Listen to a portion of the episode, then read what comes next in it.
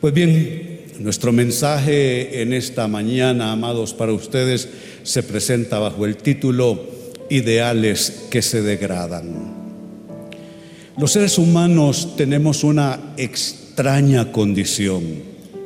Echamos a perder las cosas buenas, las virtudes, los grandes ideales, traficamos con ellos, los acomodamos a nuestra conveniencia y todo aquello que casi se puede tratar como cosa superlativa, especial en nuestras vidas, como son los grandes ideales, los seres humanos los manoseamos tanto que terminamos degradándonos.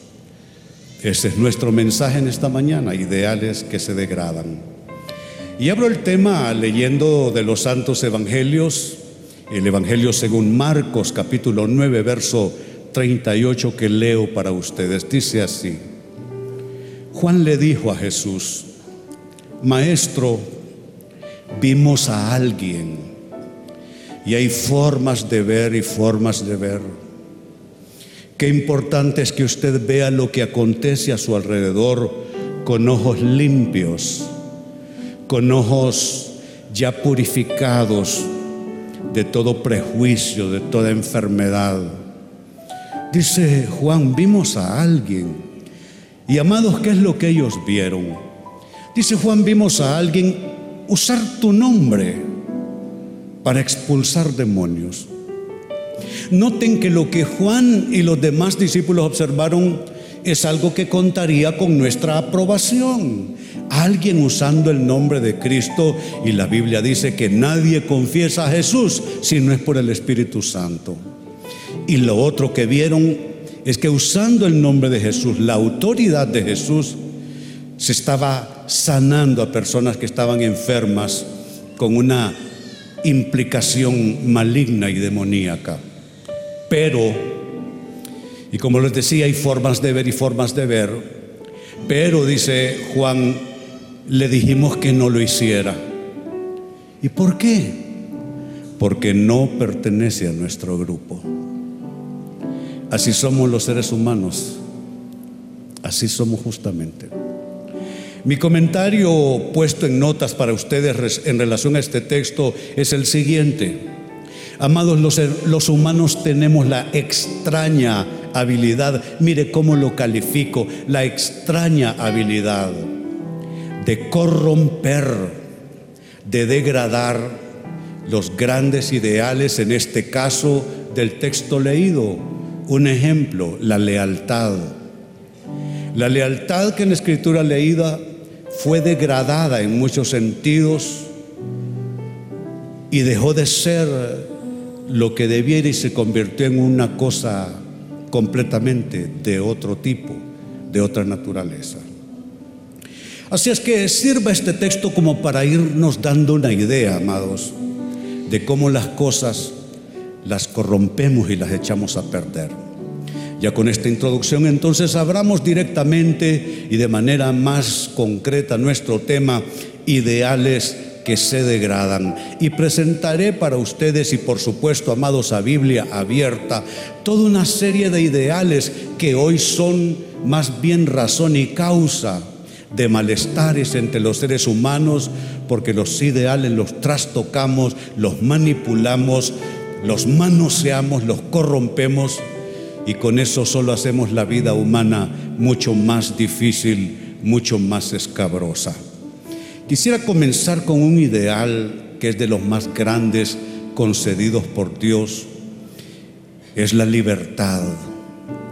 Se le llama de manera primaria libre albedrío, la libertad de los derechos, no derechos humanos, de los derechos concedidos por Dios. Es uno de los primeros que encontramos. El ser humano fue hecho a imagen y a semejanza de Dios y con la capacidad de decidir, la capacidad de escoger, la capacidad de ir, venir, hablar, expresar lo que piensa, en una palabra, libertad. Pero ¿qué pasa cuando la libertad se degrada? La libertad, amado, se desvirtúa y se degrada cuando sobrepasa su límite. ¿Y sabe cuál es el límite suyo, el mío y el de todos los seres humanos en términos de libertad? El límite de, la libertad es justamente esto, el derecho ajeno. En esto no debiera haber confusión, pero la hay de hecho. Debiera ser claro para mí que mi libertad termina donde comienza el derecho de la otra y de las otras personas. Y que me vuelvo una amenaza para los demás si me desbordo y desbordo mis límites y tratando yo de ejercer mi libertad, termino invadiendo la suya. Eso sucede en parejas de matrimonio, eso sucede en centros de trabajo, eso sucede en centros de estudio, eso sucede a nivel de colectividad, a nivel de sociedad como un todo. La libertad desvirtuada al sobrepasar su límite e invadir el derecho de los demás. San Pablo escribió de manera directa sobre este tema y en la primera carta a los Corintios capítulo 8 y verso 9, él dijo de manera tajante lo siguiente, pero ustedes deben tener cuidado, noten cómo habla él cuida usted su libertad? A lo mejor sí, pero de esta manera, que nadie le moleste su libertad, que nadie le afecte su libertad. Pero cuida usted que su libertad no afecte a los demás. De eso se trata, amados, de eso se trata. Cuidar la libertad no solo es cuidar la libertad que me conviene a mí, la mía, que nadie me cierre el paso, que nadie me estorbe, que nadie me complique, pero ¿qué tal si el que complica a los demás soy yo? ¿Qué tal si el que cierra el paso a los demás soy yo que reclamo mi libertad y al reclamar mi libertad estoy afectando la suya? Dice Pablo, pero ustedes deben tener cuidado de que su libertad, y mire qué términos utiliza, no haga tropezar a los que tienen una conciencia más débil. ¿Qué está diciendo? Está diciendo que no todos estamos constituidos de la misma manera y que puede ser que usted aguante unas cosas que otro no aguanta. Y puede ser que usted tolere unas cosas que otro no tolera. Y puede ser que usted tenga la piel más dura y usted aguante con cualquier eh, eh, situación, pero que hay personas más frágiles las hay, por supuesto que sí. La fragilidad es mental, la fragilidad puede ser moral, la fragilidad puede ser física, la fragilidad puede ser económica, la fragilidad la podemos encontrar en las distintas condiciones humanas. Y Pablo lo está diciendo con toda la autoridad hay que tener cuidado de que la libertad de uno no haga tropezar a personas cuya fragilidad no soportará esa embestida de nuestra libertad. Qué interesante, dice que su libertad no haga tropezar. Eso que se tradujo como libertad en nuestro idioma español se traduce así partiendo en los textos originales del griego exousía. Y exousía tiene estas diferentes acepciones en su traducción. Se puede traducir exousía como derecho, como competencia, como capacidad, influencia, jurisdicción y autoridad. ¿Qué está diciendo Pablo cuando exhorta a que cuidemos que nuestra libertad no sea una amenaza para los demás. Está diciendo que tenemos que revisar y no movernos de la línea de nuestro derecho. Que podemos ejercer nuestra libertad en relación a nuestra competencia, no a lo que no nos compete. Que tenemos también que administrar nuestra libertad de acuerdo a la capacidad real que tengamos y de acuerdo al rango de influencia que tenemos. ejemplo. Usted puede decirles a sus hijos lo que usted quiera según su criterio, pero yo no soy el padre de sus hijos y yo no puedo hacer las suyas. Usted como padre y madre le pueden decir a sus hijos conforme a lo que ustedes piensan. Pero mi ámbito de influencia no es el de ustedes. Yo tengo que hablar desde una dimensión un tanto más atrás. Porque la libertad se debe de ejercer en el ámbito de influencia legítimo que se tenga, no en la ilegitimidad reclamando libertades. También exausía se traduce como jurisdicción. Está diciendo que cada quien debe discernir cuál es su jurisdicción.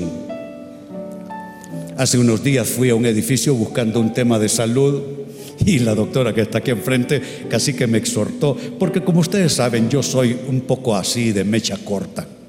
Y entonces había dificultad para estacionar y ya veo el auto de ella y yo tratando de ver cómo entro con el mío. me dice, pastor, no se enoje.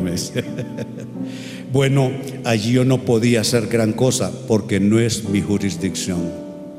Ahí tenía que hacer lo que el policía quisiera el, vigilante porque ni qué remedio, no es mi jurisdicción.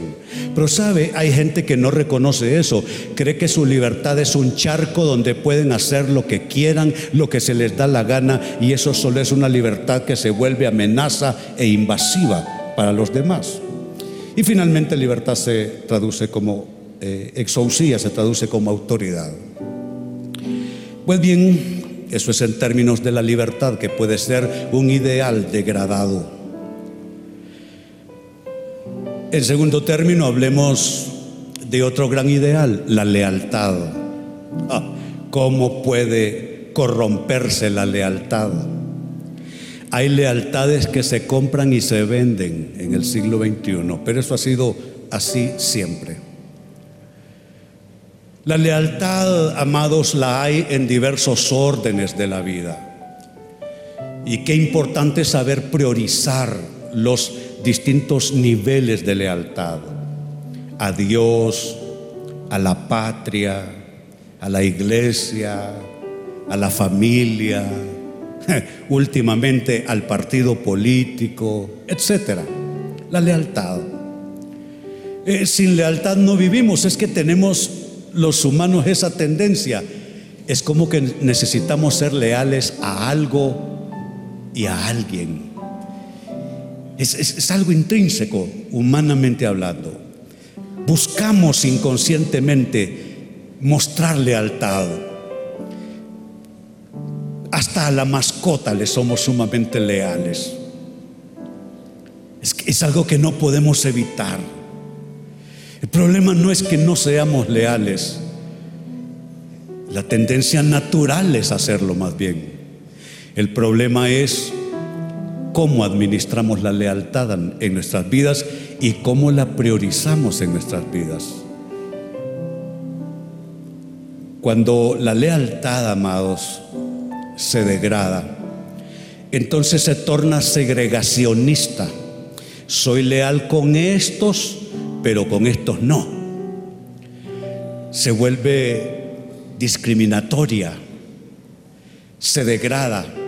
Y cuando eso sucede, la lealtad se vuelve pecado. ¿Sabe que debemos de entender? Que no toda lealtad es válida. Y no toda lealtad tiene la aprobación del cielo. Le doy un consejo aunque no me lo está pidiendo revise sus lealtades y quédese solo con las lealtades que ciertamente con Biblia abierta usted puede sostener. Porque si hay algo grotesco en verdad, es la lealtad, la lealtad ilegítima. Cuando es una lealtad eh, apócrifa, una lealtad que no es verdadera, sobre esto el ejemplo en el Evangelio de Marcos. Ya lo leímos, pero reiteremos este escenario. Marcos 9:38. Juan le dijo a Jesús, Maestro, vimos a alguien, le vimos usar tu nombre, para expulsar demonio, pero le dijimos que no lo hiciera porque no pertenece a nuestro grupo.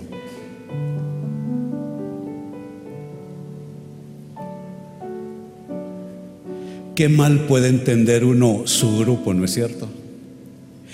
Nuestro grupo aquí hoy es este. Qué mal para nosotros sería entender que los otros grupos con Biblia en mano son otros y no son de nuestro mismo grupo. Hay cristianos que se critican entre ellos, iglesias que se combaten entre ellas y ministerios que buscan de alguna manera afectar al otro en su avance. ¿Sabe? Esa es una lealtad de grupo enfermiza que no construye nada y que todo lo destruye. Pero eso es un ejemplo en términos de asuntos espirituales, asuntos cristianos. Pero hay lealtades de otros modos entre otros grupos diferentes a este grupo al que nosotros pertenecemos, el grupo de los creyentes en Jesucristo, que manejan y trafican la libertad de esa manera. No me importa si estoy en lo cierto, lo que me importa es lealtad a mi grupo. No importa si tienen la razón, no importa si es válido, si es legítimo lo que se pretende, pero como se trata de mi grupo, entonces yo voy a ser leal. ¿Sabe qué lealtad es? Es una lealtad que dejó de pensar, que dejó de sentir y una lealtad que dejó colgada la conciencia en algún lado. Una lealtad así no es verdaderamente lealtad. Tercera ideal que tiende a corromperse en la vida humana, hmm. el nacionalismo. Cualquier cantidad de millones de inmigrantes latinos hoy día pende en un hilo su destino, su futuro, por un fuerte nacionalismo que ha tomado arraigo en los Estados Unidos de Norteamérica. Y entonces el que no es de allí no tiene nada que estar haciendo. Hay niños que llegaron siendo muy chicos y que la única patria que conocen y que tienen es esa Estados Unidos. Los llamados dreamers, los soñadores. Esos chicos no son como otros inmigrantes que recuerdan las torrejas, los tamales, eh, la sopa de mondongo. No, no, ellos no crecieron con eso. Ellos eran niños y no tienen recuerdos en ningún otro lugar más que en ese país donde fueron llevados no por decisión propia, sino por cosas del destino. Cuando se levanta un fuerte nacionalismo, y a esto hay que, hay que, hay que interpolarlo un poco con el vocablo patriotismo. Porque sabe, hay patriotismo bueno y un patriotismo enfermo. No todo el que le dice patria, usted tiene que bebérselo de, de golpe. ¿Cuántos usan el nombre de una patria? Para hacer de este planeta una verdadera agonía. Pues el nacionalismo, el patriotismo, es un sentimiento fervoroso de pertenencia a una nación, de identificación con su realidad y con su historia. Eso es bueno. A mí me gusta decir que soy hondureño donde quiera que voy.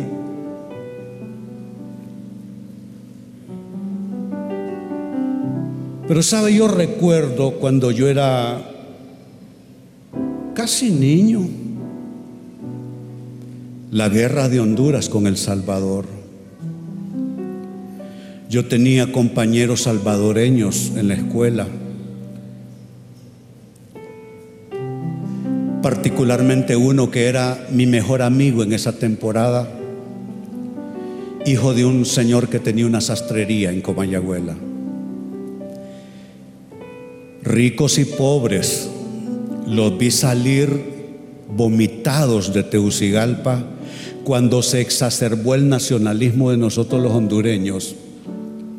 se destruyeron negocios de hermanos salvadoreños, fueron echados por la fuerza fuera de nuestro país, en una guerra que no era ni culpa de esa gente ni nuestra. Es un nacionalismo que en principio es, es noble y es bueno y es un gran ideal. Pero ¿qué pasa cuando se desvirtúa? Cuando el nacionalismo y el patriotismo pasa de la correcta devoción al país al fanatismo, la intolerancia, la discriminación, entonces es un ideal que hay que tirarlo a la basura. Vuelvo al tema de la nación del norte. Si mi tez es oscura, el cabello bien ensortijado o un pelo parado, como diríamos nosotros. Si parezco, si parezco un indio y no parezco gringo, entonces no debo de estar ahí. Ese es el nacionalismo que impera. ¿Sabe? Yo soy de ascendencia catalana, pero soy hondureño y he estado en la Cataluña. Y a veces un mesero de un restaurante que yo soy más blanco que muchos hondureños, hombre. Y un mesero catalán no necesita verme dos veces para darse cuenta que no soy catalán y no soy blanco. Y me trata como que yo no debo estar haciendo nada en el restaurante y me trata tan mal como para decir aquí no vuelvas. Indio, mestizo.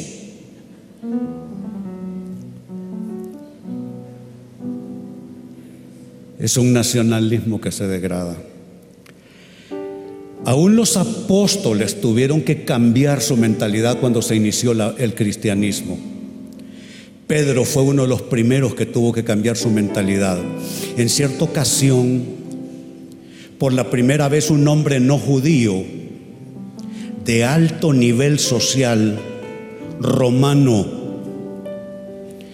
manda a pedir que Pedro llegue a su casa y que ore por él. Para los judíos, si usted no es judío y usted no es de su religión, usted es un pagano, nada más. Y los judíos en sus normas no podían tener tratos con gentiles, con gente no judía, ni siquiera visitarles en su casa. Sus normas de raza, de religión, de todo, decían, no, usted no puede visitar a un gentil. Pero el Espíritu de Dios le obliga a Pedro a ir. Y Pedro se da cuenta que tiene que abrir su mente y que ese nacionalismo hebreo y judío tiene que abrirse a una cosa que se llama el reino de Dios, porque en el reino de Dios caben todos, nos gusten o no nos gusten, caben todos en el reino de Dios. No se trata de ser negro, no se trata de ser chino, no se trata de ser mestizo, no se trata de ser blanco. En el reino de Dios parece que solo cabe una sola raza y es la raza humana, es la que cabe en el reino de Dios. Pues bien, en el libro de Hechos capítulo 10, versos 34 y 35, Pedro hablando. Entonces Pedro respondió, veo con claridad que Dios no muestra favoritismo. ¿Dios no muestra qué? Díganmelo.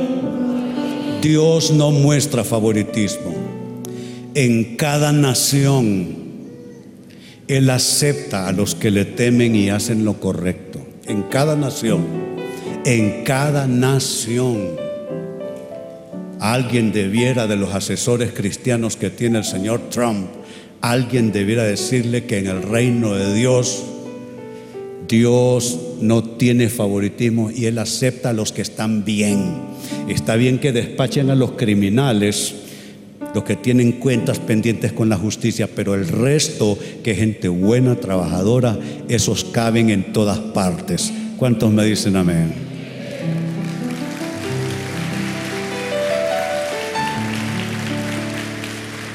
Otro ideal que se degrada, la raza.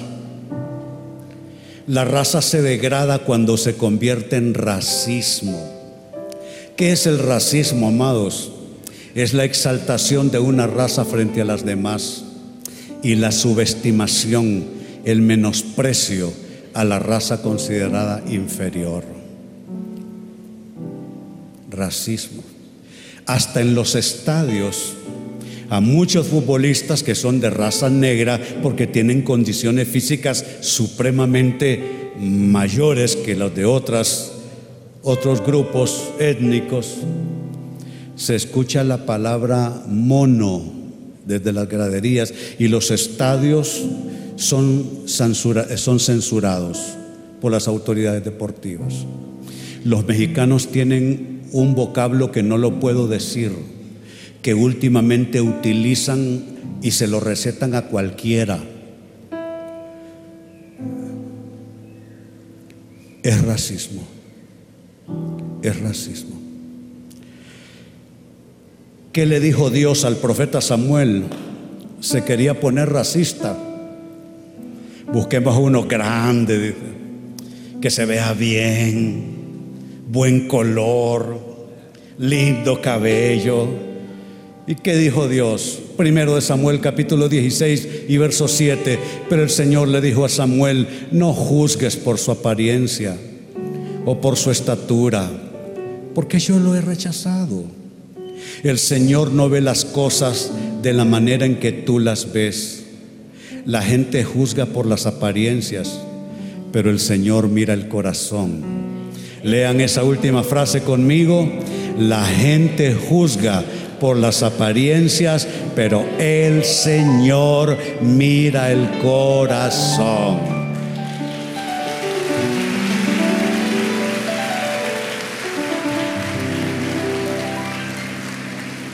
Entonces la única conclusión que cabe a este aspecto es la siguiente. Debemos ver y tratar a los demás sin exclusiones y ver a todos los seres humanos tal y como Dios los ve. Y aunque esto no es racismo, esto que viene, pero sí de alguna manera eh, es, algo que, que tiene que ver con discriminación, traten bien a sus empleadas domésticas. No las traten como ciudadanos de segundo nivel. Son personas igual que ustedes. Algunos tienen hijos como usted tienen hijos como usted los tiene. Algunas quieren estudiar y pasar la primaria y la secundaria y lograr una vida como usted quiere lograr una vida. Entonces no vuelva usted a alzarle la voz a su empleada doméstica.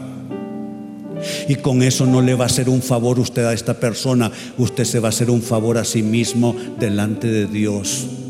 Si usted le va a gritar a alguien, póngase frente al espejo y grítese a sí mismo, a sí misma, pero no vuelva a tratar mal a su empleada doméstica, porque sabe, esto donde nosotros pertenecemos, donde tenemos nuestra ciudadanía final, es el reino de Dios. Y en el reino de Dios ni hay nadie que sobra, ni hay nadie que falta. ¿Cuántos están de acuerdo conmigo?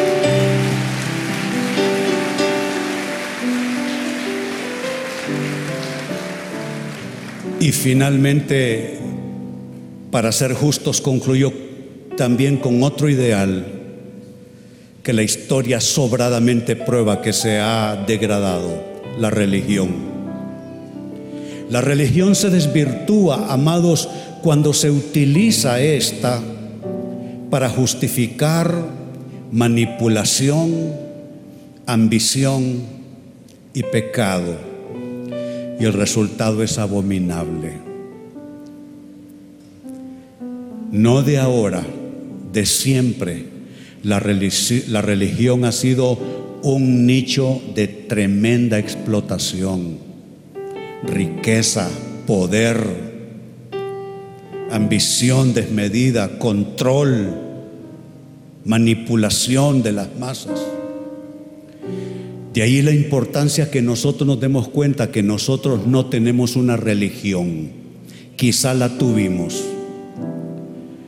Nosotros somos hijos de Dios por la fe hijos de Dios por la fe.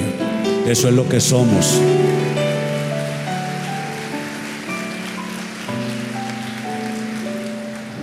Dice Santiago, el autor neotestamental, y con esto, esta será nuestra última escritura, en Santiago capítulo 3, versos 9 al 12, hablando de la gente, hablando de cómo somos los religiosos. A veces alaba a nuestro Señor y Padre y otras veces maldice a quienes Dios creó a su propia imagen. Así la bendición y la maldición salen de la misma boca. Así somos. Podemos hablar tan bonito, pero tan bonito. Y podemos decir cosas tan feas, pero tan feas.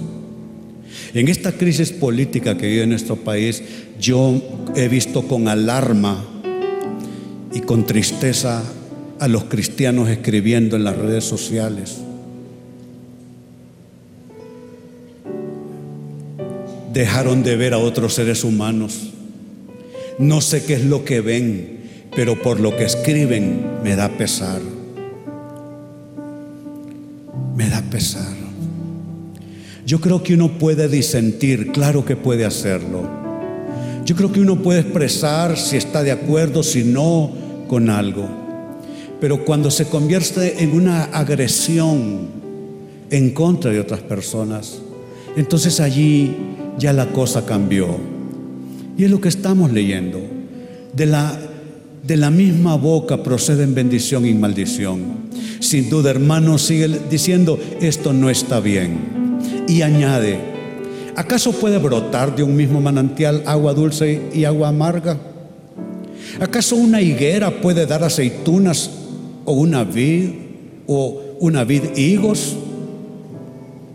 No como tampoco puede uno sacar agua dulce de un manantial salado.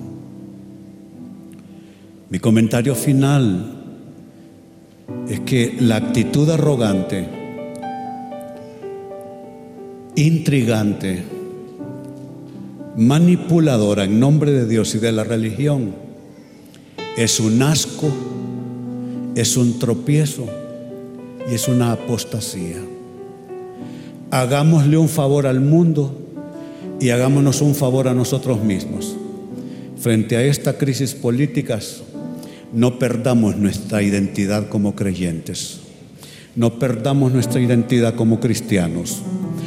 Todo lo que está pasando allá afuera es de un orden humano, temporal, transitorio. Nuestra vida cristiana en el Señor, en Cristo, es eterna. Somos ciudadanos del cielo. No deterioremos, no degrademos nuestra identidad cristiana.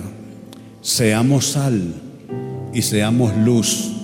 Y aunque tengamos opiniones políticas, que nuestra primera palabra siempre sea la palabra de Dios, la Biblia, que la Biblia esté por encima de nuestras opiniones.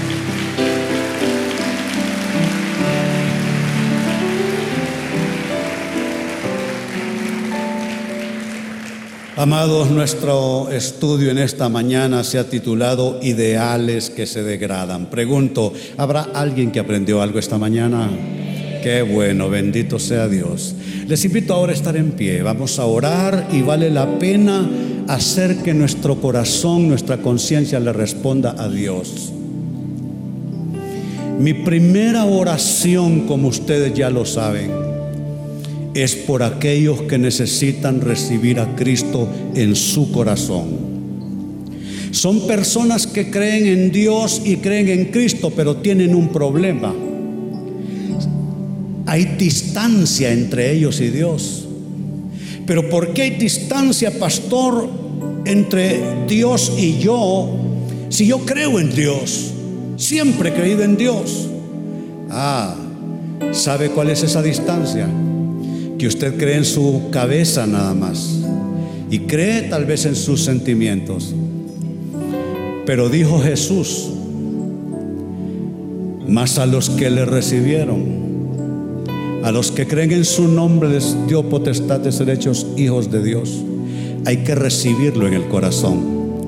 ¿Y cómo se recibe a Cristo en el corazón, Pastor René? Dijo San Pablo, que si confesares con tu boca que Jesús es el Señor y creyeres en tu corazón que Dios lo levantó de los muertos, entonces serás salvo. Necesitas hacer la confesión, la, la oración de salvación. Si esa es tu necesidad, si crees en Cristo pero no le has recibido en tu corazón, inclina tu rostro ahora mismo y repite estas palabras. Señor Jesús, te necesito con urgencia. Hoy mi boca confiesa que tú eres único medio de salvación. Hoy recibo perdón por todos mis pecados. Hoy abro las puertas de mi corazón y te invito, ven y te recibo. Mora en mí, Señor. Y desde mi corazón, límpiame, transfórmame y hazme una nueva criatura. Amén. Si usted hizo esa oración, por favor indíqueme con la mano para yo felicitarle desde aquí. Vamos a ver, alguien que ha hecho la oración, un caballero aquí, muy bien, lo felicitamos. Habrá alguien más que hizo la oración, otro caballero por allá, una dama por allá, otra más por allá. Qué bien, qué bien. Hay varias manos que se han levantado en esta mañana. Bendito sea el Señor. Ahora con las manos alzadas reconocemos a Cristo previo a la oración.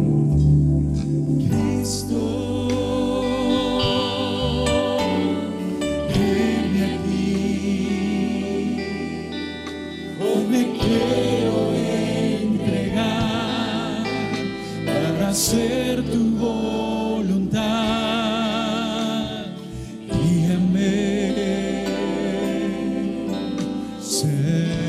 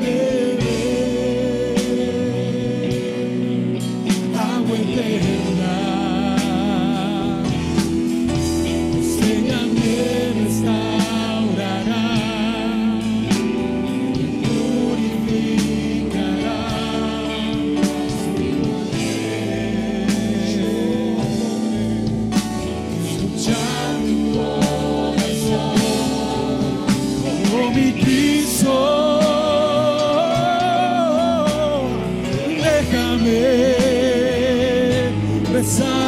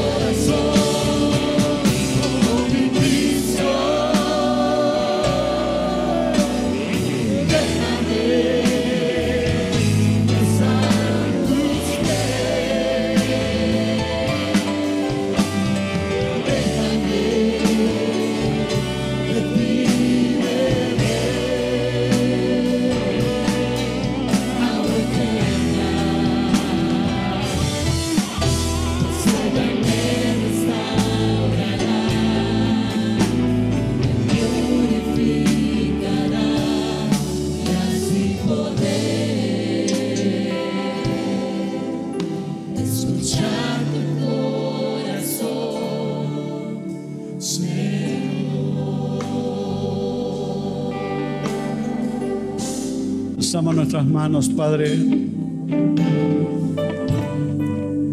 Hoy buscamos desde este altar el compromiso contigo y tu palabra, Señor. De que aquellos grandes ideales, muchos de ellos inspirados en la santa palabra, no se degraden por causa nuestra. Hoy pedimos, Espíritu de Dios, que nos infundas aliento y traigas más y más revelación a nuestras vidas. Porque todavía es verdad tu palabra, Señor, que dice, mas buscad primeramente el reino de Dios y su justicia, y todas aquellas cosas os vendrán como añadidura. Hoy ponemos el reino de Dios por sobre cualquier otra cosa, cualquier otro reino humano. Hoy ponemos en alto la justicia del reino de Dios, más, mucho más allá y muy por encima de la imperfecta justicia humana. Hoy consagramos nuestras vidas nuevamente. Y desde nuestra fe y desde nuestras oraciones consagramos a esta nación.